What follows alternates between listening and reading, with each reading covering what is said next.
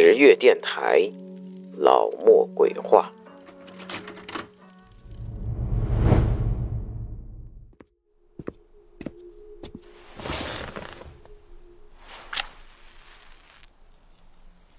欢迎来到老莫鬼话，我是老莫。这次，老莫给大家讲的故事的名字叫做《真实的梦魇》。本人算不上体弱多病，但是体质一般，有点神经衰弱。人们通常说这种人火力弱，容易碰到鬼。目前为止，没有直接证据显示我碰到过鬼。但是我的确特别爱做梦，从记事起，每次睡觉都会做梦，但是也有一些怪梦，很值得一说。这种梦叫做梦魇，论南方话的话，叫做鬼压床。可能很多人都有体验过，没错，我也是其中一个。我以前就经常做这种梦。不过近几年几乎就没有了。其实这种梦，实质上来说也并不奇怪，状态呢和梦游正好相反。梦游时，身体是在工作，但是意识是不清楚的；梦魇呢，则是意识相当清楚，就是身体完全不能动。出现这种梦时，通常都有很恐怖的梦境，因为当事人感觉脑子里是特别的清醒。所以在这种情况下，反而更让人害怕。以下是我四个真实的梦境，今天正好有时间，敲打出来和大家分享一下。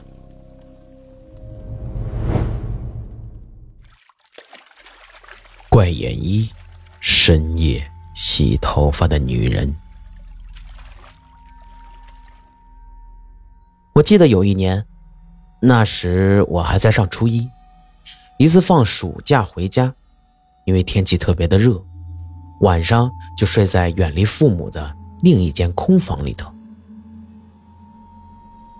那一天天气非常的热，父母呢睡下了以后，我就把窗子给打开了，并且点燃了一盘的蚊香，又看了一会儿小说。然后躺下，很快也就睡着了。睡到不知多久时，我感觉有人在我头上方的角落里用水盆洗头发，还把水弄得哗哗的响。我就被这个声音给弄醒了，但是感觉眼睛睁不开，身体就更不能动了。意识一清楚，马上就觉得不对劲了。我门是关着的，而且这个时间，谁会在深夜从窗户跳到别人家里来洗头发？难道真的像传说的那样，这个空房间长时间没有住人，就有脏东西来临当旅店？于是我鼓起勇气的问了一句：“是谁？”没有人回答我。但是那人洗头发的动作并没有停，水声仍然是哗哗的响着。在这种状况下，我四肢包括眼皮都不能动。我所问的是谁，不知是幻觉，还是真的发出了声音。但是意识真的很清楚，很清楚。我能想起我手边就是灯的开关，我集中意念。一边问着是谁，一边用手去碰开关。试了好几次，好像手能慢慢的移动了。这时，我好像听到一个女人冷冰冰的说：“睡你的觉，少管闲事，不然有你好看。”我很害怕，但是仍然挣扎着，努力集中意念。伸手去摸索灯的开关，突然，一只冰冷的带着水滴的手按住了我的手背。这时，我突然能动了，一声尖叫，从床上坐了起来。我定定神，打开灯，看到水盆好好的放在了头上的位置，并没有什么异常。但是，我总能感觉出那里有个女人的身影在洗头，所以今夜吓得一夜没有睡觉，而且是开着灯坐了一夜。怪眼二，远方亲人的探访。我最后一次做这种梦，那是在成年后第一次去女友家。当时她家里人都外出了，他一个人在厨房给我包饺子。从远道而来，有些困了，我就合衣在沙发上打了个盹儿。不过在陌生的地方，我睡得实在是不踏实，似睡非睡间，我能听到他在厨房里用刀剁菜的乒乓声音。我当时还在想，哎，本来就睡不着，还这么吵。过了一会儿，我觉得好像自己要睡着了。这时，从外面进来一个老人，他领着一个小男孩。我听到这一老一小是说着话进来的。老人和我的女朋友很熟的样子，因为我女朋友没有和他含蓄和客气，那感觉可以用熟不拘礼来形容。那老头站在门口，对着书架上的书，有一搭没一搭的翻着，然后和我女朋友说着话。那个小孩很淘气的样子，站在我的脚旁边，把我的鞋带解开了。我感觉他似乎是要把两只鞋的鞋带系在一起。我当时想起来和客人打个招呼，但是很累，不想起来，所以继续装睡。只是在心里想着，这小男孩也太调皮了吧。这时，那个老人好像呵斥了小男孩一句，大意是别和你的什么人，意思可能是指我和这个小男孩的亲戚关系的称谓，但当时我没有记清楚。嗨，这小孩可能也就是瞎闹。过了一会儿，我彻底睡着了。醒来时，饺子已经做好了。我边吃边问：“刚才来的是什么人？”我女朋友就说：“没人来过呀。”我就非常的奇怪，低头看看鞋带，还是系得好好的。于是我和他说了这个奇怪的梦，他当时哎并没有说什么，不过过了一会儿，突然就和我说：“估计是他死去的爷爷来看我来了吧？他爷爷原来对他非常好。”经常抱着他玩，给他买零食吃。老人家就是在这间房子里过世的。我就问那个小孩呢，他说他父亲原来是兄弟两个人，他本来有个小叔，很小的时候在一次意外中被他爷爷的木工机床压死了。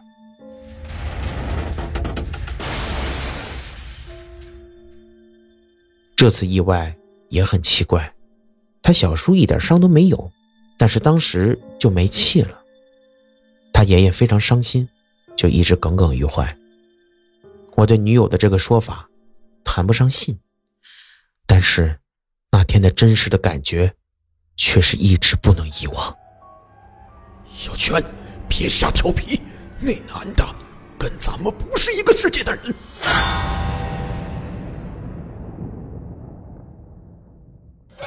怪眼三，穿军大衣的男人。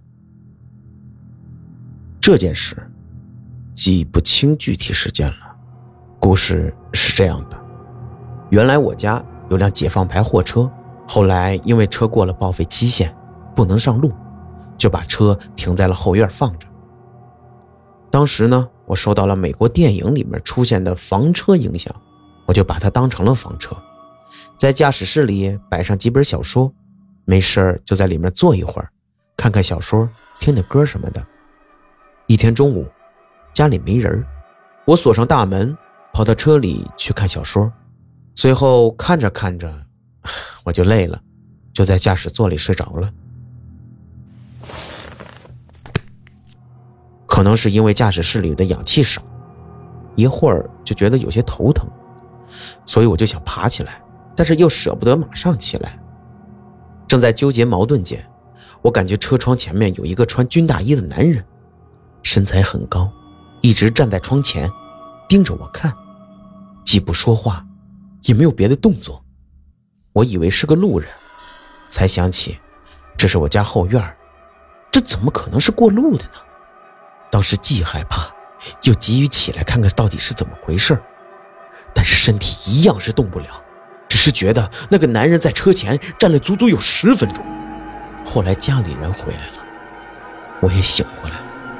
这次我破例和家里人说了这个事儿，父亲就嘱咐我以后别在车里睡觉。但是他也并没有说什么理由和原因。这个梦虽然没什么特别吓人的，但是我每次回忆起来却非常的害怕。我总能清楚的回忆起那个穿军大衣男人的样子，在我的脑子里一直挥之不去。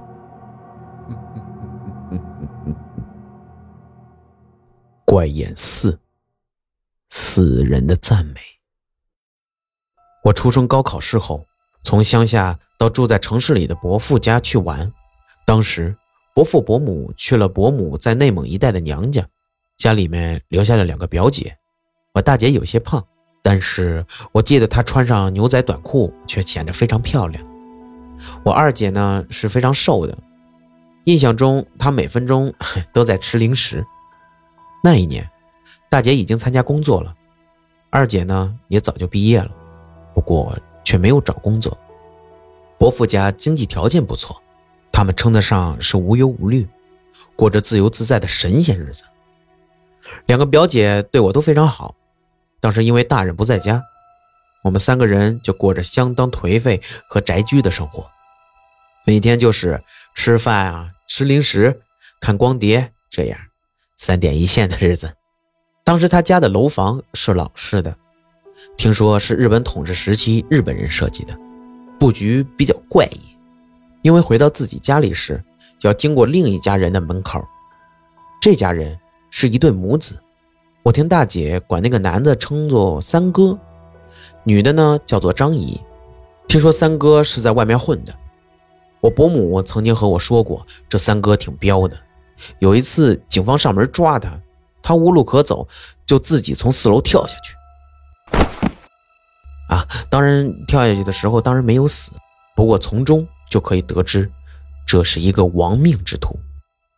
三哥很少回家，对张姨呢也很少去照顾，他的两个哥哥和姐姐也几乎都是忤逆不孝，基本对老母都是不闻不问。啊，特别插一句，我是那种生物钟特别准的人，如果早上有什么事需要早起，我根本不需要闹钟。一分钟可能都不会差，时间呢一旦到了，我就会自然醒来，不管有多么早。但是相对来说，我的睡眠质量就不太好，一般就是晚上也得半个小时之后才能睡着。我这次要说的怪事，是发生在一天的下午。二姐和大姐带着家里的一条白色小狗出去遛弯，我呢赖在屋里看着 VCD 光碟。当时我猜这张 VCD 光碟一定是我伯父买的，因为这个片子特别的老，而且影片在我看来也非常的一般，因此电视机里面就没有什么能吸引我的。随后我也就慢慢的躺在床上睡着了。但是我依然能听到电视机里面的对白，这是我多年的习惯之一。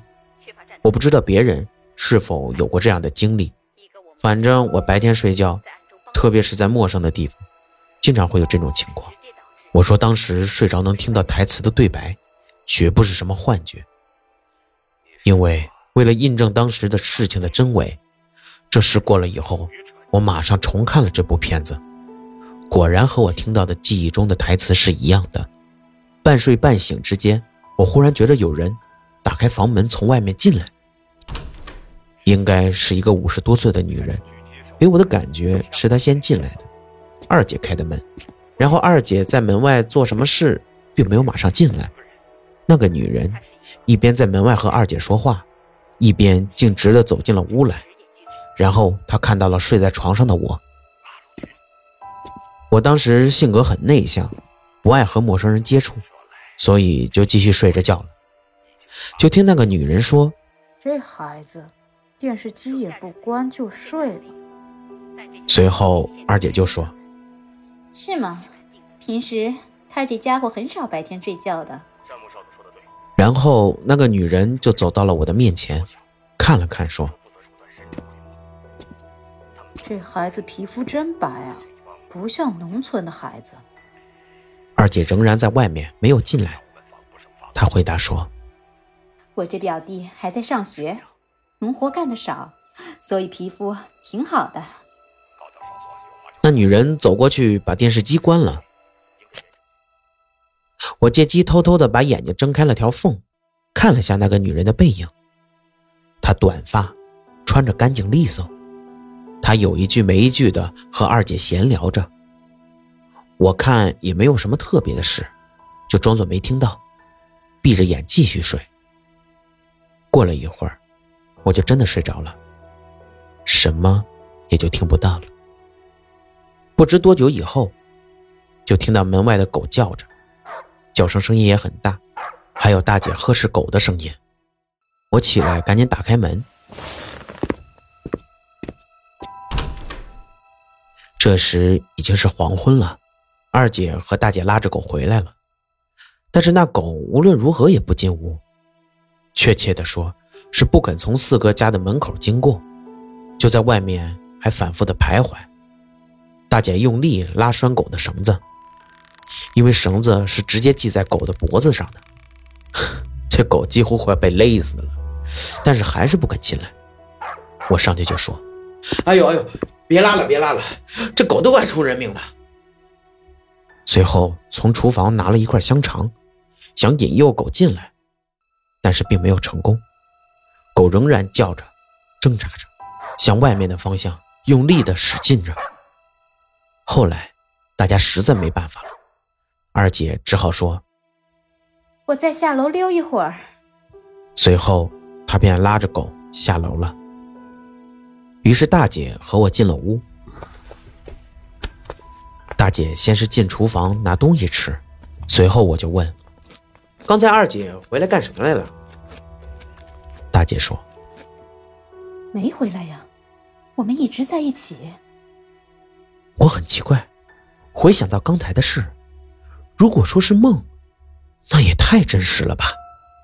急忙的去看看电视机，但是电视机确实没关。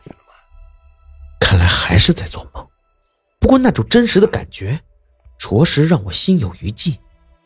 于是我说了这个梦。大姐忙着吃东西，也没理我。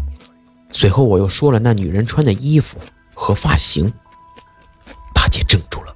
睁大眼睛想了好一会儿，擦擦手，从柜子里拿出了一个相册，翻了翻，随后看到了其中的一张照片，用手指着，问我像不像这个人。我看了下，就说：“这个百分之八十五是吧？”大姐说：“是就是吧，你一定是以前看过这张相片，所以才有这样的梦。”我争辩着就说：“这相册我根本就没看过，你更别说这张照片了。”大姐说：“得了吧，你要吓我是不是？你先去把你二姐和狗弄上来，一会儿我再审问你。”于是我下楼找到了二姐，这次我学聪明了，直接把狗抱起，一口气上到了四楼，准备来个闪电战，还是在那个张姨家门前的位置。狗很突然的一挣扎，一点预兆都没有。我没防备，手上就被抓出了四个手印儿。哎，很庆幸并没有出血，不过确实吓了我一跳。如果再深一点，就肯定见血了，我就得注射狂犬疫苗去了。那玩意儿，七针分四十五天打完，这可不是什么好受。我下意识的骂了一句，然后就进了屋子。晚上十一点左右，大家就都要休息了。缩着身子在大姐床下的狗突然叫了起来。无论大姐怎样呵斥、安抚，这狗都不给面子，吵着他睡不着。因为二姐的床是单人的，大姐只好把门关死，过来和我一起睡。我呢就突然恶作剧起来，想吓一吓他，于是就说：“据说可以有句话解释狗叫的原因，就说狗叫的紧，就说明有贼；狗叫的慢，就说明有鬼。如果不紧不慢，就有死人。”大姐说：“呸，闭上乌鸦嘴。”然后他突然问起我有女朋友什么的，于是我们俩也就便聊了一会儿，才发觉他其实在转移话题。据我分析啊，一定是三哥家出事儿了，肯定是什么人灭口在家里了。你看这狗叫的不紧不慢的。我本来是胡扯，想吓一吓大姐，哪知道大姐突然说：“不好，你知道那个相片上的人是谁吗？”那是三哥的母亲张姨呀！我当时没有把这个梦和这句话连起来，顺着嘴说：“那又怎样？你这一惊一乍的。”大姐接着说：“张姨病好久了，听说这几天从医院才回来，我以为是病愈出院，不会是不行了吧？这狗真的不紧不慢的叫。”他这样一说。我也害怕了，马上就想到了刚才做的梦。回忆起来，因为印象很清楚，所以就更怕了。我拉着大姐的手，手心里全是汗，越看外面的漆黑的夜幕就越害怕，一晚上也没有睡好。唉，好不容易挨到天亮，大姐起来，敲了敲张姨家的门。但是没人开，他就从记事本中找到张姨的一个女儿的电话，拨打了过去，和她问了问情况。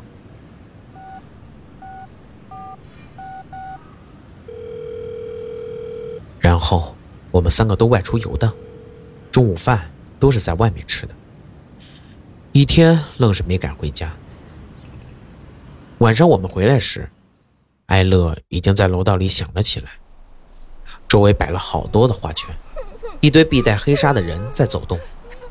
大姐介绍说那是张姨的另外两个儿子，以及两个女儿和他们各自的家人。但是人群中唯独没有三哥。我们上前一打听，原来那天晚上老人已经在屋子里孤独的去世了，现在刚刚运走火化，灵堂先设在家里。眼下还没人能联系到三哥。大家众口一词骂三哥是个畜生，仿佛所有的责任都是他一个人犯下的。我和大姐面面相觑。大姐和二姐讲述了我的梦后，二姐就更怕了。我们一商量，二姐去了内蒙找伯父伯母，大姐也请了长假，跟我回老家玩了一阵子，直到伯父他们都回家，她才敢回去住。几年后，我再一次见到伯父时。听他说了这件灵异事件的最终结局，才知道，原来我们走了之后，那事儿并没有完。在老人死了之后的一段时间，其实有一个做建筑工人的二儿子，中午休息，别人都睡着时，他偏偏返回楼顶取工具，结果突然从楼顶上面掉下来，摔死了。因为是休息时间出事了，所以。连赔偿金都没有。没过多久，一个女儿也得了疾病，死掉了。这下把大儿子和另外一个女儿吓得整天在看心理医生，又找了好多的和尚、道士什么的念经超度，花了很多很多的钱。也许老人是想早点入土为安吧，所以是想让我帮他报个信儿给别的子女。不过搞笑的是。我永远不会忘记，唯一一个夸我皮肤好的是个鬼，真是。当时二姐回答说：“我弟弟还是学生，农活干的较少，所以皮肤好。”我记得特别的清楚，当时我脑子里就有个念头，那就是我很钦佩这句客套话，因为这句话既作为姐姐代表弟弟的谦虚，客气了一下。又说明客人说的是事实，不会让客人觉得自己的审美有问题。我觉得现实中的二姐是没有这么会说话的。也许这句话是我潜意识里说的，又或许是四哥的母亲说的。唉，反正那是一场梦罢了。以上的四个梦魇及其相关事件，都是我当时的经历。梦魇本身说来也可以归结为某种程度上的巧合，但是三哥那件事情，却有无数的证人可以对证。好了，这就是我为大家讲的真实的梦魇。我是老穆，我们下期不见不散。